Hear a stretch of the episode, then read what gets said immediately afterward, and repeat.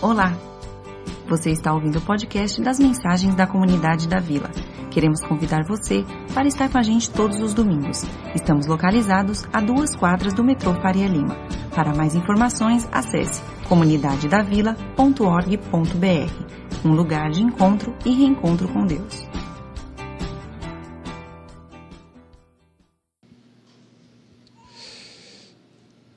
A gente está no final de uma minissérie, né? Na verdade, é, por causa do nosso aniversário de sete anos de igreja institucionalizada, né? Feita, e são 11 anos de, de igreja desde que tem um projeto, onde a gente encontrava com pequenos grupos, tudo. Ah, nós decidimos, os pastores, fazer uma série é uma minissérie, são dois encontros, né? Semana passada, para quem faltou, eu recomendo muito, a, fortemente para você olhar na internet, tem no, no, cloud, é, no SoundCloud, ou no iTunes, ou no nosso site, comunidadavila.org.br, as pregações todas, você pode ouvir no seu celular, você pode baixar, então é um jeito que a gente sempre disponibiliza. Ah, a gente falou sobre ah, o que é o que é comunidade da vila. Então, são duas pregações que a gente preparou ah, em cima do texto de Mateus 28, 18, 19 20, chamado A Grande Comissão, os últimos versículos do Evangelho de São Mateus. E esse, esses versículos são versículos chaves para a gente entender o que é igreja. E semana passada a gente fez um movimento de fora para dentro do texto. Então, a gente viu desde Gênesis e Apocalipse, até Apocalipse, o que Deus, a Trindade, Deus Pai, Deus Filho, Deus Espírito Santo, pensou sobre igreja, pensou sobre missões, pensou sobre a grande comissão. Então, a gente veio trabalhando sobre isso ah, por, em cima de cada pessoa da Trindade sobre a grande comissão. Hoje nós vamos fazer ao contrário. Nós vamos do texto ah, hoje é a resposta que os discípulos, os fiéis, nós vamos dar ao texto. Então hoje gente, eu vou expor o texto e a gente vai ver o que, que o texto tem a ver com um todo.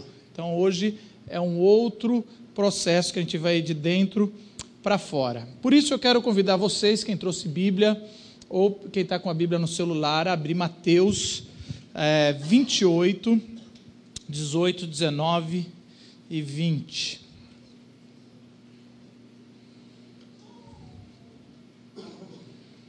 18, 19, 20. E é, uma bo... é um bom costume, quando algum dos pastores estiverem pregando, você ter o texto sempre aberto para conferir.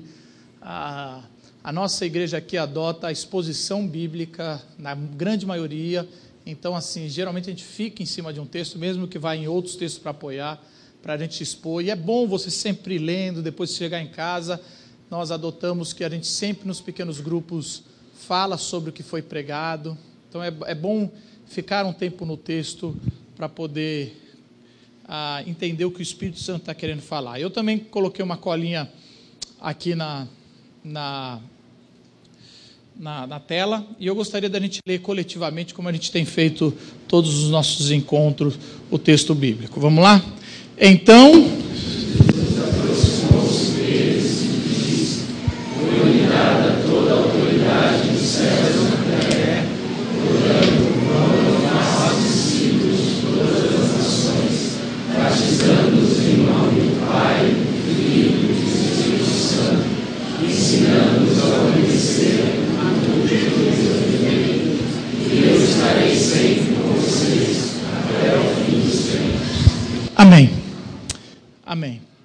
Esse é um texto curto, são três versículos, mas esse é o texto que traz a essência do que é a igreja.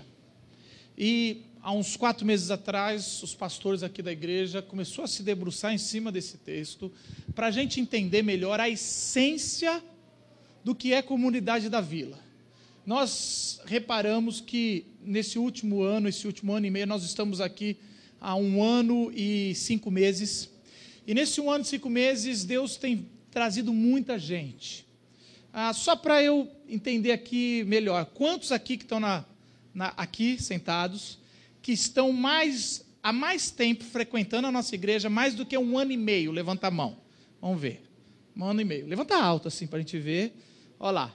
Você já vê que não é a maioria. A nossa igreja veio um sopro do Espírito e trouxe muito, mas a gente ficou muito feliz. Mas, por um outro lado, nós da liderança ficamos muito preocupados. Falamos, existe algo que Deus está fazendo na comunidade da vila, mas a gente precisa entender e ter o discernimento no espírito para entender qual é a essência da comunidade da vila, para onde vamos caminhar com essa turma. Eu acredito em Deus, que a comunidade, Deus levantou a comunidade da vila, como muitas outras igrejas, mas essa é, uma responsabilidade que Deus colocou no nosso coração, para uma, por uma coisa muito bonita para a cidade de São Paulo. Eu creio que nós faremos a diferença, não seremos apenas uma comunidade religiosa. Eu creio que a gente vai fazer diferença na vida de pessoas que congregam com a gente. Eu creio que a gente vai fazer diferença para a cidade de São Paulo. E eu creio que a gente vai fazer diferente para pessoas que estão precisando, que nunca vão congregar com a gente. Mas para a gente entender isso melhor, a gente precisa da orientação do Espírito Santo. Então a gente voltou para esse texto e a gente leu várias vezes esse texto e a gente pesquisou no original se tinha alguma coisa, fez comparação e a gente orou, falou: Senhor, traga para nós algo realmente que tem a ver com a singularidade, porque o que é a igreja a gente já viu semana passada, mas o que é a nossa parte, o nosso pedacinho chamado Comunidade da Vila e o que nós vamos fazer aí nos próximos anos. Bom, esse processo que os pastores fez, fizeram é, é um processo que sempre a igreja faz. Em 1974 se juntaram muitos ah, missionários, foi um congresso que foi em Lausanne, e todo esse congresso, ele juntou os missionários para se debruçar em cima desse texto. E em cima desse texto se tem ah, um pacto chamado Pacto de Lausanne, que é muito bonito. Quem quer estudar sobre missões ou quem quer estudar sobre a essência do que a igreja tem que fazer, compre esse livro ou baixe na internet, você vai ver o Pacto de Lausanne, que é uma coisa muito bacana em missões. Mas as pessoas que foram lendo esse pacto, eles resumiram a essência da igreja com essa frase, da, dizendo assim: o papel da igreja ou o papel da comunidade que a gente vive é de, do evangelho todo, de viver o evangelho todo para todo ser humano, para todos os povos. Esse é o engajamento da igreja. O engajamento da igreja não pode perder essas três essências: de entender o evangelho por completo, todas as essências, porque a gente geralmente só foca em alguma coisa do Evangelho, ou no poder, ou na graça, ou na lei, ou na transformação, mas assim, o Evangelho tem que ser vivido ele todo. E ele tem que ser vivido o ser humano todo, não só no momento litúrgico, mas também no trabalho, por isso que a gente está pensando fé e trabalho, principalmente na sua casa, no seu dia a dia, tem que ser vivido em todas as instâncias, e também o Evangelho tem que ser vivido com todos os povos, com todas as culturas e todos, toda a, a vida, a vida que respira na sua peculiaridade, o Evangelho tem que chegar até eles. Essa é a grande comissão da igreja de Jesus Cristo, com essa frase. Mas eu queria dar um foco no texto e tirar praticamente frase por frase do texto que a gente leu, você está aí com a Bíblia aberta, do que nós podemos ver para a comunidade da vila sobre a essência do que estamos vivendo.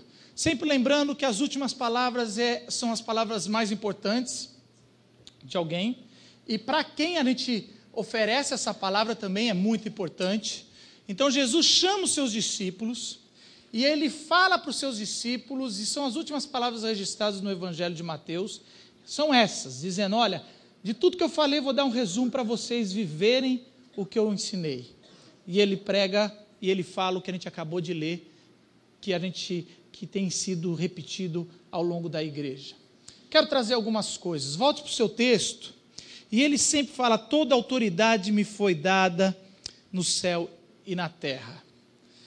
Primeira, a primeira característica da nossa igreja local, na comunidade da vila, é uma igreja que está no poder e na autoridade de Deus. Algumas, algumas traduções vão falar que toda autoridade me foi dado, algumas traduções vão falar que todo poder me foi dado, e a melhor tradução são as duas palavras mesmo. É autoridade e poder. Uma vez eu ouvi um, um, uma, um exemplo de diferenciar o que é autoridade e poder. Um caminhão que tem 30 toneladas, que está numa estrada, vindo rápido, ele tem o poder. Ele tem o poder. Se ele não frear, pouca coisa vai parar um caminhão. Ele passa por cima de qualquer coisa, um caminhão de 30 toneladas passa. Mas de repente, no final da estrada, tem um policial baixinho, de 1,50m. Eu não tenho nada contra a gente com 1,50m, até porque geralmente eles fazem lutas. Ah, e, e aí o, policial lá baixinho, de 1,50m, ele vai no meio da estrada com aquele cintão que ele faz e manda parar. E o caminhão lá do fundo começa a frear, frear, frear. O policial tem autoridade. Mas não tem o poder. Quem tem o poder é o, é o caminhoneiro. Agora você imagine Jesus, aonde tem autoridade e poder. O que está dizendo aqui a palavra de Deus é: ele tem autoridade e tem o controle total dessa autoridade. Ele pode exercer essa autoridade plena. O que, isso tem a ver com a nossa comunidade? A comunidade da vila quer ser uma igreja onde a autoridade e o poder não está na instituição, não está no cargo pastoral, não está no jeito que a gente se reúne, está em Jesus Cristo. O que, que eu vou pregar aqui? Eu não vou pregar aqui o que eu acho que é legal. Ou eu não vou pregar aqui as coisas que não me incomodam, que não tem pecado. O que será pregado na comunidade da vila? O que Jesus determinou. Às vezes vai te incomodar. Às vezes vai contra o que você é. Às vezes vai contra o que eu sou às vezes vai contra o que o sistema está falando tanto, que a mídia está falando, olha isso, olha, mas a Bíblia diz o seguinte. Por isso que autoridade e poder vem da palavra de Jesus que está na Escritura. Não somos nós, não é o sistema que vai determinar o que vai ser confrontado no nosso coração.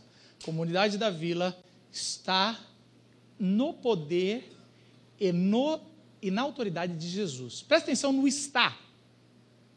Porque é muito fácil confundir. Quando a igreja vai crescendo, a igreja costuma, a instituição, ter o poder e a autoridade. E quando a instituição começa a usar o poder e a autoridade, geralmente vira religiosidade. Eu sempre falo daqueles fatos das adolescentes que se engravidam em igrejas. Não sei se vocês já viram algum fato desse se a igreja não estiver muito no poder e na autoridade de Jesus Cristo, ela vai querer agir sobre ah, um fato como esse, que cada vez é mais comum, para preservar o nome da nossa igreja. Então, mas se a gente não der uma disciplina exemplar, o que, que vão falar da nossa comunidade? O que, que vão falar da nossa igreja? Então, a autoridade e o poder está em Cristo. A instituição tem que servir isso. Quando a instituição começa a ter autoridade e poder, deixou de ser evangelho. Você entende a diferença? Às vezes nós, da comunidade da vila, podemos errar, mas fique com você sabendo que toda vez que você confrontar dizendo, autoridade e poder não está na instituição, está em Jesus. Nós vamos te ouvir, vamos orar e vamos relevar e vamos repensar, porque a autoridade e poder tem que estar em Jesus Cristo. É assim que ele falou e foi dado pelo Pai. Mas Jesus continuou. Jesus, Jesus falou: vão. Ah, portanto, né? Portanto, se a autoridade foi dada, de novo, como eu falei, sempre que você vê um portanto, você tem que voltar. Vão e façam discípulo. O vão ou o id. Por muito tempo na igreja ah, tem uma discussão. Alguns querem dar o foco no id e outros querem dar foco no façam discípulo. O foco são nos dois, gente. É, e isso que é legal, é o indo fazendo. É, é você fazer. É, é, é, é esse movimento. É uma igreja que, que está em movimento missional. O que é movimento missional? Ele está o tempo todo nesse processo de ir fazer missões, apesar de estar no local. Missões, ou, ou uma igreja missionária. Porque, assim, de novo, uma igreja. A gente, de novo, aprendeu um sistema que. Eu não sei se vocês é, cresceram assim, e não é, não é que está errado, mas a, a comunidade da vila tem a sua vocação. Eu cresci que todo mês de outubro tinha um mês de missões. Não sei se vocês já cresceram assim. Então, assim, a gente vivia. Aí no mês de outubro, ou no mês de setembro, ou o mês que você quiser, tinha um mês da igreja, que vinha um missionário e falava. Aí vinha um missionário da África e contava o tanto que era ruim lá. E aí eu chorava, falava, Senhor, eu preciso ir para a África. Me leva para a África. Eu ia lá na frente e me entregava para a África. Aí vinha na outra semana o cara do, de Manaus, lá entre os ribeirinhos, e mostrava, para que você está pensando na África, você tem aqui pessoas do nosso país. Eu, Senhor, eu vou para os ribeirinhos. Estava lá eu de novo. Eu devo ter aceitado uns 400 chamados para missões na minha vida. Porque eu, missões sempre foi um negócio que falou. O problema disso é que passava o outubro, aí novembro vinha, aí eu não ouvia mais isso na pregação, não, vinha janeiro, fevereiro, e aí só em outubro que vem eu lembrava, eu tinha me comprometido. A comunidade da vila, ela quer ter uma visão missional, ela quer ter esse movimento missional. Toda pregação precisa falar sobre alcançar novas pessoas.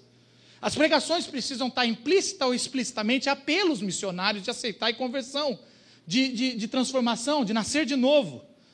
Nós estamos, não estamos pensando a um dia, um mês para pensar em missões. Os pequenos grupos têm que tem que viver isso missionário, a gente tem que pensar, nós não queremos pegar uma, uma verba, vamos supor, e aqui eu vou, vou contar coisa aqui, vamos pegar uma verba, nós vamos separar por mês 10 mil para fazer por missões. Aí a gente fica, algumas igrejas fazem isso, não é nosso, não queremos fazer isso. A gente vai dar 200 reais para sei lá quantos missionários. Aí a gente vem aqui e fala, nossa, a gente ajuda 30 missionários por mês. Mas com 200 reais você sabe que não é uma ajuda. Então, a nossa visão missional, nesse nosso movimento missional, é plantar a igreja. Pode ser aqui em São Paulo, pode ser em Limeira, pode ser em outro país. Esse é o nosso jeito, que foi o que Paulo fez. Os outros jeitos de fazer missões também estão bacana, mas o nosso jeito é constantemente plantando comunidades autóctonas para que elas lá dentro elas possam se gerar e também plantar novas comunidades. Como a gente fez com Vila Lobos já está plantando uma em Barueri. São igrejas novas que plantam igreja. Como a gente faz com também uma estratégia que a gente usa é, é a local. A gente contrata um dos melhores teatros de São Paulo e toda terça-feira nós conversamos com um público que não gosta de igreja, não vem na igreja e não viria na igreja. Conversamos de forma cultural, artística e como a gente conversa de forma de impacto social sobre como Jesus tem a ver com eles. E a gente não faz apelo lá porque a gente é um pré-evangelismo. Ou seja, a gente quer que alguém que vá na Glocal, ele saia falando, eu acho que esse Jesus tem mais a ver comigo do que eu pensava. Só isso. Nossa, Marcos, mas só, só isso. Lá na Glocal não somos igreja, não queremos fazer ah, lá não vamos fazer pequenos grupos, nada. A gente está lá para o primeiro contato. Sabe aquela pessoa que você tem, que talvez você não. Se você trazer aqui para a igreja vai ser too much? Sabe aquele seu amigo? Você fala assim, é muito. Então vai na local, terça noite, oito e meia. Lá você vai encontrar de tudo. Talvez você se escandalize. Movimento missional é isso, queridos. Nós queremos viver, erramos, mas queremos ser uma igreja que não fale de missões de vez em quando, que viva missões que viva missões. Porque Jesus mandou, vão, vão. Não é assim, um dia eu vou. Porque essa é outra coisa que acontece muito entre nós. Muitos aqui têm chamado missionário. E se você pensa que chamado missionário é aquele cara que larga tudo e vai um dia para algum lugar, aí você fica com esse peso na consciência, que nunca acaba dizendo, ah, eu tenho chamado, mas assim, vou trabalhar um pouco, ajudar minha casa, vou ajudar meu pai, um dia eu vou fazer missões. Meu amigo, missões já era para ter começado. Então, se nossa igreja já fizer missões constantemente, não deixar para amanhã, não deixar para as férias, fazer, ah, eu vou separar 10 dias da minha férias para fazer missões. Não, pode fazer isso. Mas missões é hoje, é já.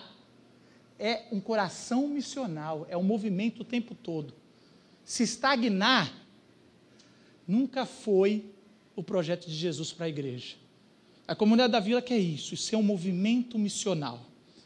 O texto continua e o texto fala: vão e façam discípulos. Uma igreja de pedagogia relacional. Se você fala qual é a. Ah, eu sei que, desculpa os pedagogos aqui, que eu estou entrando na área de vocês, mas a educação está em crise. Como quase toda coisa está em crise hoje em dia, Mas a educação está em crise desde a minha época. Está difícil segurar os, as, as, crianças, os adolescentes, está difícil ensinar. Andagro, anda, andragogia está em crise. Então, assim, a, a, as coisas a gente não consegue mais, a, a pedagogia está em crise. Eu quero dizer que Jesus, desde o começo, falou: a pedagogia da igreja é fazer discípulo. Agora, fazer discípulo é estar com dois, três, quatro, cinco, até doze. Mas é viver em pequenos grupos. Agora vamos lá. Um dia, um dia talvez vocês pegam essa, esse, essa gravação e me mostrem. A nossa intenção não é ter grandes cultos. Ah, Marcos, qual que é o limite do crescimento em um culto só para a comunidade? Não sei. Hoje eu estou com, com o número de 400 na cabeça. Mais 400 já perdeu. A maioria, a grande maioria das pessoas que vêm se mudam para a nossa igreja, elas falam assim: eu já fui para outras igrejas melhores que a comunidade da vila, com pregadores melhores, mas a igreja é tão grande que eu, que eu chego lá e não faço amizade. Eu não tenho. Aqui, eu vim, a pregação é ruinzinha? É. O louvor é fraco? É. Mas aqui as pessoas conversaram comigo quando eu vim. Aqui as pessoas me receberam. Aqui as pessoas sabem meu nome, tem, sempre tem um fio, um fio que sabe meu nome. Então, assim, ah, tem um cara aqui que me conversa, e é isso que faz a diferença. E por que você procura isso? Não é porque você é diferente, ah, é que eu gosto mais. É porque esse é o projeto da igreja.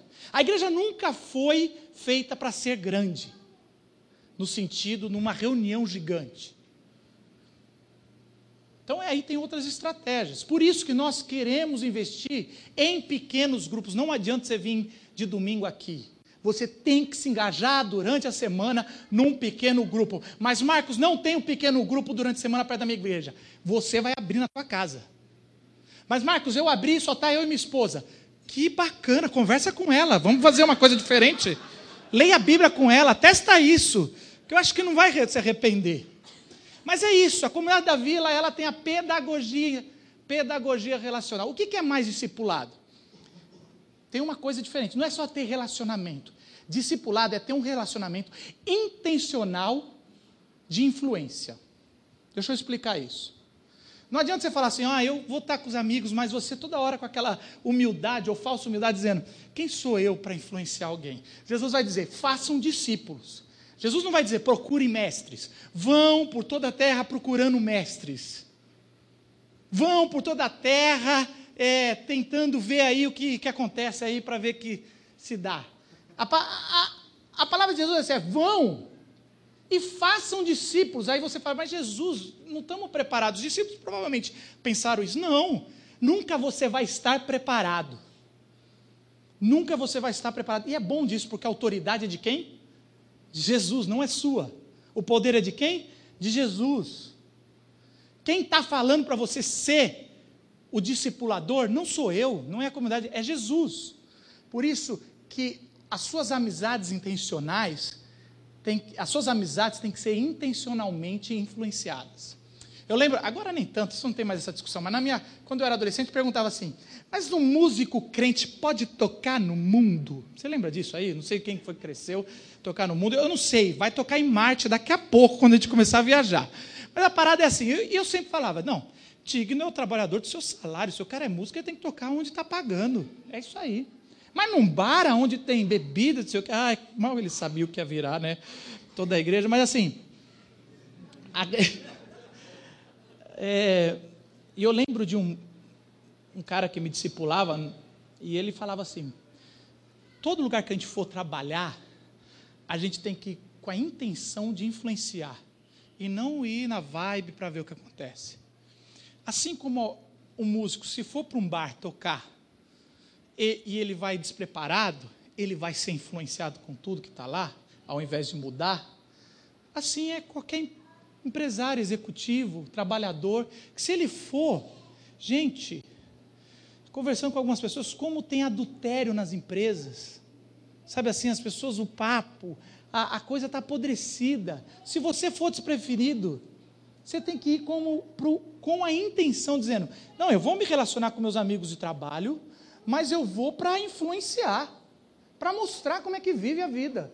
E não para deixar, vamos lá, que eu estou tranquilo, olha, eu trabalho numa empresa super bacana, que tem responsabilidade social e ecológica. Meu irmão, o pecado está em todo lugar. Aliás, venha para o culto com a responsabilidade de influenciar. Não só, porque até aqui, se você não vier com essa responsabilidade, você vai se dar mal. Então, essa pedagogia relacional, ela é intencional na, no, na, na transformação.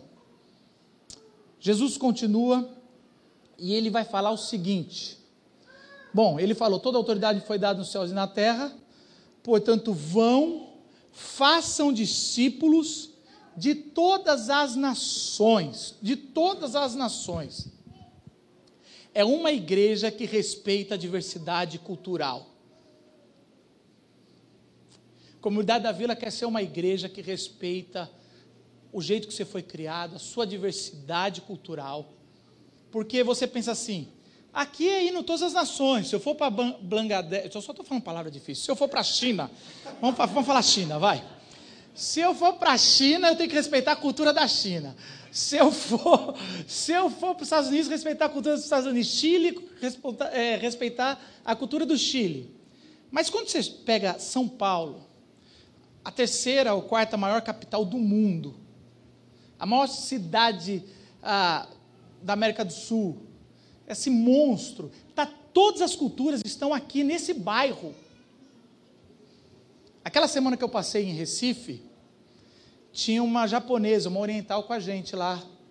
E aí eu comecei a ver que eles, as crianças que a gente ia na, nos projetos sociais ficavam brincando demais. Você fala japonês, sei o quê, papapá, sei o quê. E aí eu comecei a estranhar, né? Porque uma vez brincar com o japonês é legal, mas todo lugar ia. E aí eu reparei que eles não estavam acostumados a ver orientais. E para nós, paulista, oriental é paulista. Não, tem, não é oriental. Ó, oh, gente, esses são orientais. Sabe aquele negócio? Ah, esses são negros é, afro-americanos ou afro-brasileiros. Não, é, aqui são Paulo é assim, ninguém repara que você é asiático, que você é branco, que você é negro. É São Paulo, é normal. Ah, vê, vê a mistura, gente casada. Então, assim, é, é isso. Não tem como ter uma igreja no miolo de São Paulo que não respeita a diversidade cultural. E diversidade cultural é muito bonito no papel, mas muito difícil na prática. Só quem já morou fora do país sabe disso. Só quem já viveu com gente com outra cultura sabe isso. Você vai saber disso. Diversidade cultural não é simples. Porque se porque a cultura tem pecado também. Cultura não é isenta de pecado. Não pensa que é assim, ah, é cultural brasileiro. Ah, os índios matam, porque é muito comum algum, entre algumas tribos matar a criança se ela nasce com defeito físico. Então a mãe vai lá e já mata. E aí os missionários protestantes, por muito tempo, começaram a pegar e adotar essas crianças. E os antropólogos têm que respeitar a cultura, deixa matar. Pelo amor de Deus, meu amigo. Os pecados da cultura, pode ser indígena, pode ser do que for, tem que ser mudado. E a cultura tem que ser respeitada. Mas aí é difícil, porque você tem que pensar com muito. Esse caso que eu dei é fácil. Mas tem muitas coisas da cultura que a gente é bem é, é bem tênue o que é pecado e o que é só cultural. E mesmo assim, nesse risco de ser um pouquinho mais tolerante do que deveria ser, a comunidade da vila se compromete a isso. Todas as nações. Nós não queremos barrar algum tipo de cultura porque a gente não soube interpretar, ou não soube abraçar, ou não soube aceitar. Nós vamos respeitar a diversidade de cultura aqui na comunidade da vila. E eu quero que você se confronte nos seus, nos seus preconceitos, para abraçar e deixar a Bíblia confrontar cada um de nós. Mas não somos nós que vamos falar o que é joio e trigo, porque a Bíblia proíbe isso. O texto continua e ele vai falar o seguinte: depois que ele fala que a gente vai fazer discípulos de todas as nações, ele vai falar que após fazer o discípulo, ou ao fazer discípulo, a gente vai batizá-los.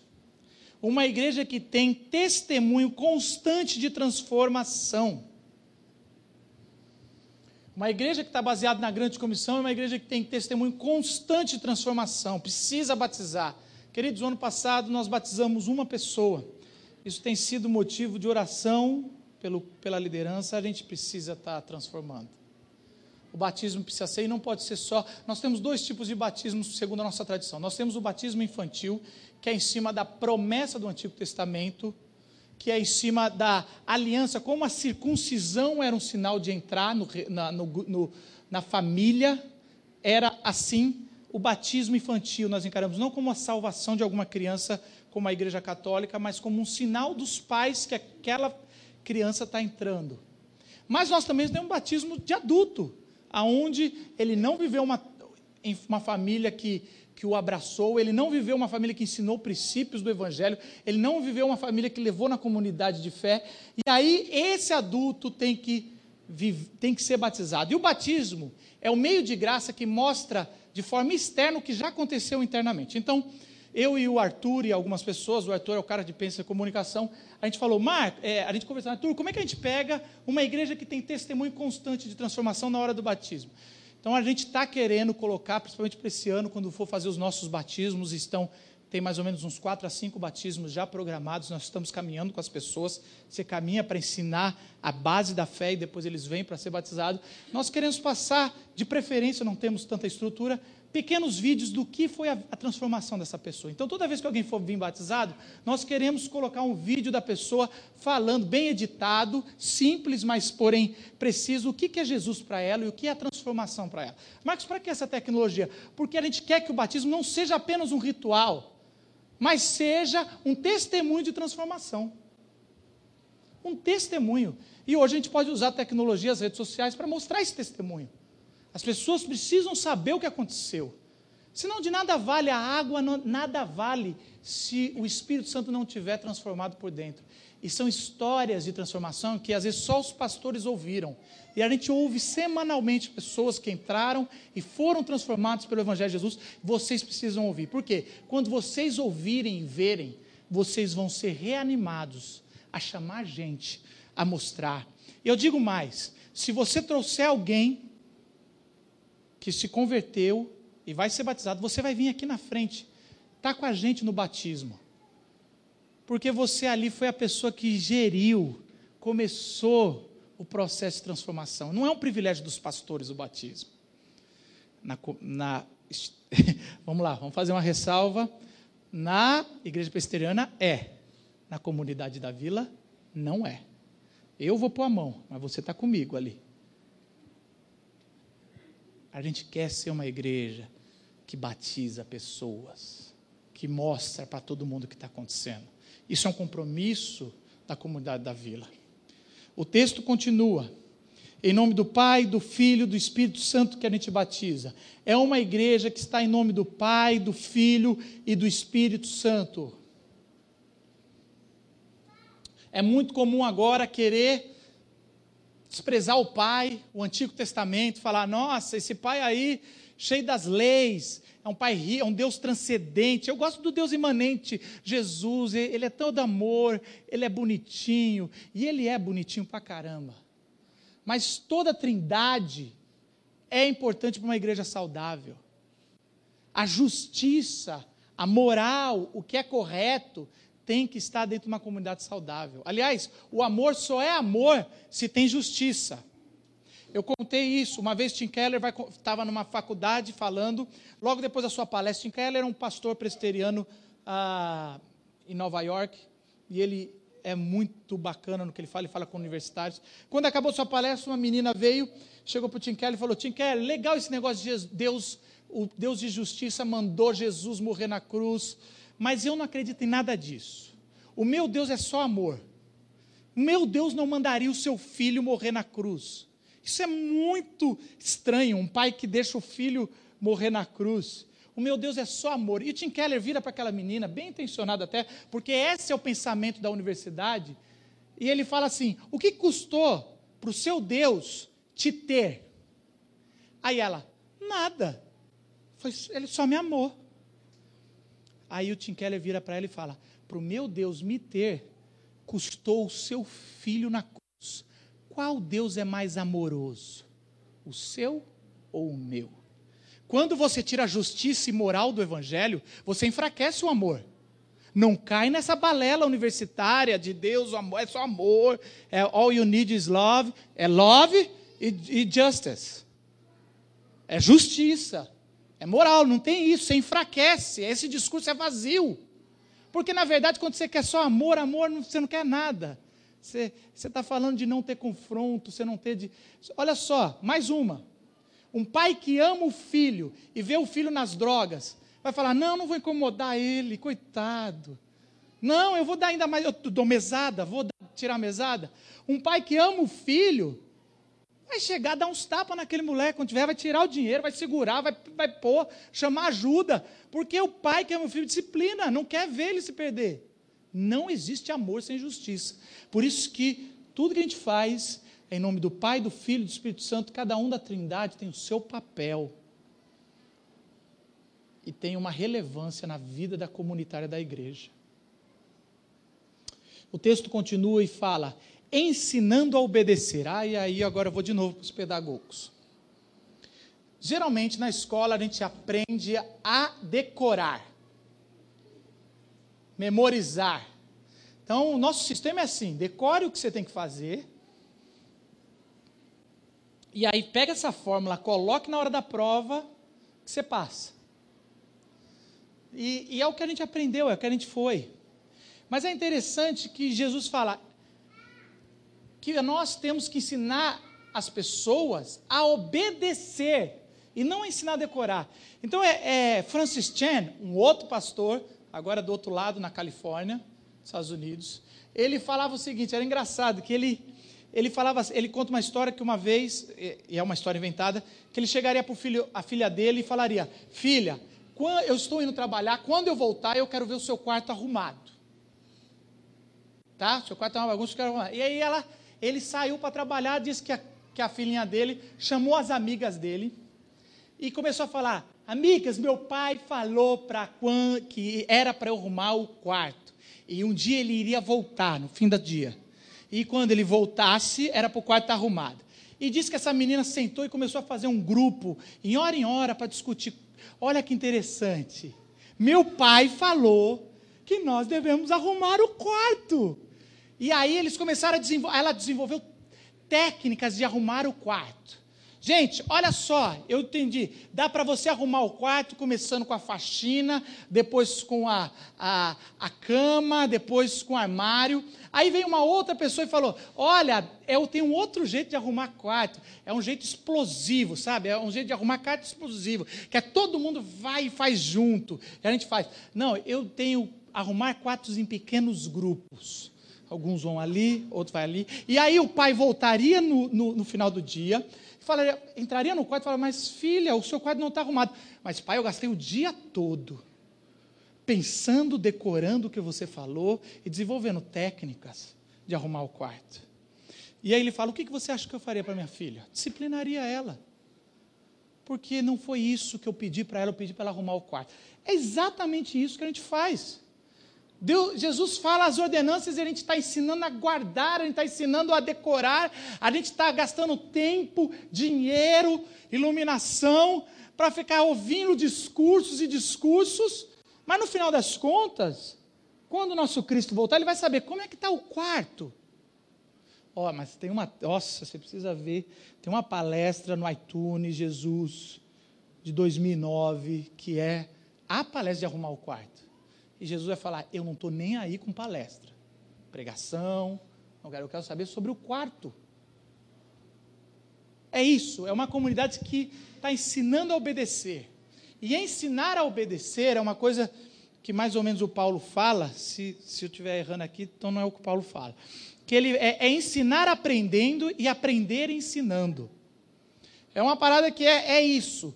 Quando você está ensinando a obedecer, como nem todo, ninguém obedece tudo. Uma hora eu estou ensinando e o Carlão está aprendendo. Mas alguns minutos depois, o Carlão vai dar um exemplo que ele está ensinando e eu estou aprendendo. Isso é comunidade.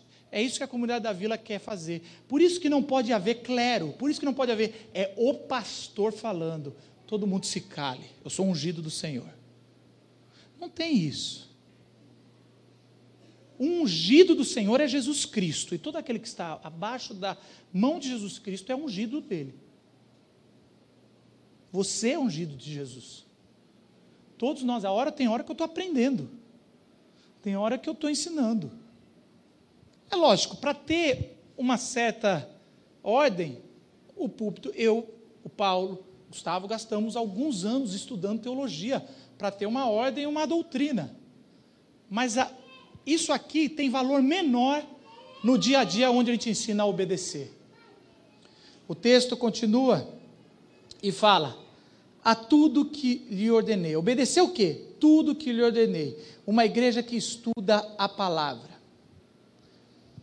Isso é outra coisa importante. Não dá para saber tudo que Jesus ordenou se a gente não estudar o que a Bíblia ordenou.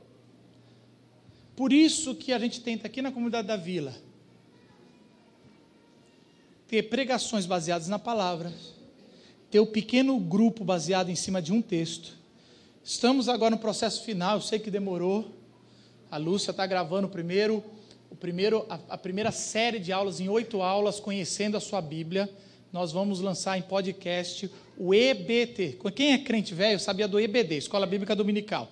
A gente percebeu que em São Paulo vocês nunca viriam oito e meia da manhã vir aqui ouvir Escola Dominical. Ou alguns viriam mas assim, a gente fez o EBT, Escola Bíblica em Trânsito, para você ouvir durante estar no carro, nesse trânsito infernal. Em vez de ouvir CBN, você vai parar um pouco de ficar ouvindo sobre a Lava Jato ou o que for. Chega, né? Não dá mais. Ah, e aí você chega e vai ouvir um pouquinho sobre Bíblia, como introduzir. Você está chegando aqui, você não tem tradição cristã. Marcos, eu quero ler a Bíblia, mas eu, eu comecei em Gênesis, Levítico. Quando cheguei em número, não rolou mais, não, parei parada não estava lendo, não fluiu. E a gente quer que essas, esses áudios, oito áudios de 20 minutos, você conheça a Bíblia para começar a ler com mais propriedade. Depois vão vir outros. É que nem Netflix, a gente lança a série toda, você baixa e vai com o que você quiser. Olha que bacana, porque a gente quer ser uma igreja que estuda a Bíblia. Nós queremos ter um encontro de sábado de manhã todo com algum assunto teológico, caso a gente veja que está precisando aqui. Então são coisas que a gente quer ter. A gente você precisa, você precisa ter um, um momento no dia que você vai ler a Bíblia. Se você não tem isso, você não está andando junto com a gente na comunidade. E não é porque você quer andar junto com a gente, é que você precisa conhecer a Bíblia. Você precisa ter um jeito. Hoje tem, tem aplicativos, hoje tem tanta coisa que dá para você ler. E não é só aquele, aquela leitura dizendo, Senhor, o que, que isso tem a ver com a minha vida? Tem, é, tem que ser aquela leitura, Senhor, eu quero conhecer o que é certo. E por último, gente, estamos chegando. Eu sei que hoje foi, foi difícil, assim, muita coisa. Mas eu fui frase por frase. Eu estarei sempre com vocês, Jesus falando, até o fim dos tempos. Uma igreja com a presença clara de Jesus até o fim é uma, é uma igreja que tem sensibilidade espiritual. Por sermos de tradição presbiteriana, nós temos a sensibilidade intelectual. Para nós, tudo a gente vai pensar, se não é. Mas sabe uma coisa que tem chegado muito para mim, e eu quero deixar claro? Pessoas aqui na comunidade da vila que têm visto demônios. Aí você fala, nossa, mas é, a gente tem que orar, os pastores têm que parar na hora, orar. Às vezes a gente vai lá, a gente coloca as mãos. Pessoas que, que estão com uma sensibilidade que geralmente não é tão comum, a gente não vê. Mas são coisas, pessoas oprimidas. E a gente quer ter essa sensibilidade que Jesus está caminhando entre nós através do seu Espírito. Ouvir o Espírito. Ter sensibilidade de que tudo está dizendo para fazer isso e, e, o Espírito fala: Ó, oh, vem para cá, vai até lá para. Uma coisa que estão trabalhando entre os diáconos, nós temos bastante diáconos, 11 diáconos. A gente quer poder preparar todos os diáconos para poder visitar os hospitais. Não tem um grupo de capelães, todos os pastores, presbíteros e diáconos queremos visitar quem está enfermo. Sensibilidade espiritual para chegar, orar pelos enfermos. A Bíblia falava disso. Queremos ter sensibilidade entre os pastores, presbíteros e diáconos para descobrir quem está desempregado, para auxiliar. Isso é uma igreja que está percebendo Deus na história. Queremos ter a sensibilidade de quando vier a crise financeira, porque a gente decidiu uma coisa: Vou falar internamente aqui, já que estamos conversando sobre a comunidade da vila. A nossa comunidade, nosso movimento é ter coleta de dinheiro, de dízimos e oferta, é bíblico. Então a gente poderia, em uma das últimas músicas, passar salva, você dá dízimo e oferta. Nós, intencionalmente, porque somos uma igreja missional, a gente percebeu que nos dias de hoje, cada vez que fala em dinheiro na igreja, quem está nos visitando dá um passo para trás, opa. Ser pastor, de vez em quando, eu tenho que falar que eu sou professor nas fichas que eu preencho, sabe? Se eu falo que eu sou pastor, o cara, hum, então é melhor você não fechar negócio com a gente, não. Então, assim, cada vez está mais difícil isso. E aí, a, a gente decidiu não fa fazer isso em público. E por não fazer isso em público, tem ônus e bônus. O ônus é que mais, tem gente que vem, tem gente que fica porque assim, nossa, vocês não, não ficam falando de dinheiro, né? Mas o, o ônus é que às vezes não entra dinheiro janeiro, fevereiro, 40% a menos do que estava entrando. E às vezes de vez em quando tem, mas a gente não pode achar, gente, agora vamos mudar tudo. Deus nos abandonou, falta dinheiro, não está dando. Não, de, foram sete anos confiando que Deus vai suprir o que nós, o que nós vimos que Ele estava fazendo através de nós. Ele tem a presença clara até quando falta dinheiro. E agora eu estou falando sobre a sua vida. Falta dinheiro, está faltando dinheiro nesse exato momento. Alguém que está sentindo a presença. Deus, Jesus falou: estarei com você até o fim dos tempos. A presença clara de Deus na escassez. Paulo fala: aprendi a ser feliz na fartura e na escassez. Com muito e com pouco. Marcos, se você pudesse me dá o que é comunidade da vila, qual é o mote, qual, o que, que a gente vai fazer para eu colocar no bolso, sair daqui, para eu não ter que olhar esse PowerPoint cheio de frase. O que, que seria então comunidade da vila? Tá bom, então leva isso para você. Comunidade da vila é uma comunidade que integra a pessoa em seu contexto cultural, a pessoa de Jesus Cristo. É isso. E se você não conseguir decorar essa frase, lembra de integrar. Tudo que a gente vai fazer, a gente vai integrar. A gente quer integrar as pessoas que não são crentes ao corpo de Jesus Cristo. Queremos integrar você ao corpo de Jesus Cristo. Por isso, você é bem-vindo a congregar com a gente. Mas você vai congregar servindo de fora. Se você chega assim, às vezes mudar dói. Às vezes você vai chegar aqui e falar: Nossa, mas eu queria que o Marcos falasse mais para mim que sou crente velho. Nós estamos, a gente vai falar sempre para você porque a gente quer sustentar você, mas o nosso objetivo aqui é mudar sua cabeça para que você, todo mundo que vem para a igreja, vem para ser servido. Ah, eu quero uma bênção de Deus, eu quero alguma coisa de Deus. Nosso trabalho aqui é integrar você no corpo de Cristo para que você sirva os de fora. A nossa igreja é para quem não gosta de igreja. A nossa igreja é para quem não conhece igreja. A nossa igreja é para aqueles que acham que não precisa de igreja. A nossa igreja é para São Paulo é para o seu vizinho, é para o seu chefe corrupto, é para o cara do partido que você odeia. A nossa igreja é para aquela pessoa que não tem o mesmo status social para você. Essa é a comunidade da vila é isso que a gente vai ser. Aonde o rico e o pobre sentam um do lado do outro. Aonde o doutor e o analfabeto sentam um do lado do outro. E todos têm o mesmo valor em Cristo e vamos louvar e vamos ser todos integrados ao corpo de Cristo para a transformação do reino. Baixe sua cabeça. E eu quero que você faça sua oração. Se você, primeiro dizendo, Senhor, uma, uma, uma resposta sincera. Eu estou disposto a estar nesse tipo de comunidade. Porque, o oh, Senhor, o que o Senhor quer fazer. Senhor, me muda para eu estar disponível para estar nesse tipo de comunidade. Senhor, faça a sua oração. Não é simples, não é fácil, mas Deus tem orientado toda a liderança da comunidade da vila para a gente partir para esse tipo. Nós queremos ser essa comunidade. Essa é a nossa parte da comissão, da grande comissão. nós seremos uma igreja para a cidade relacional, que façam discípulos, que batiza mostrando a transformação de Jesus, que ensina a obedecer, aprendendo e ensinando, que estuda a palavra de Deus e que tem a sensibilidade da Trindade, sabendo que Jesus está com a gente nesse exato momento. Faça sua oração, que o Espírito de Deus que foi derramado no Pentecoste enche seu coração, mude o que você tem que mudar para cada vez ser mais integrado ao corpo de Cristo.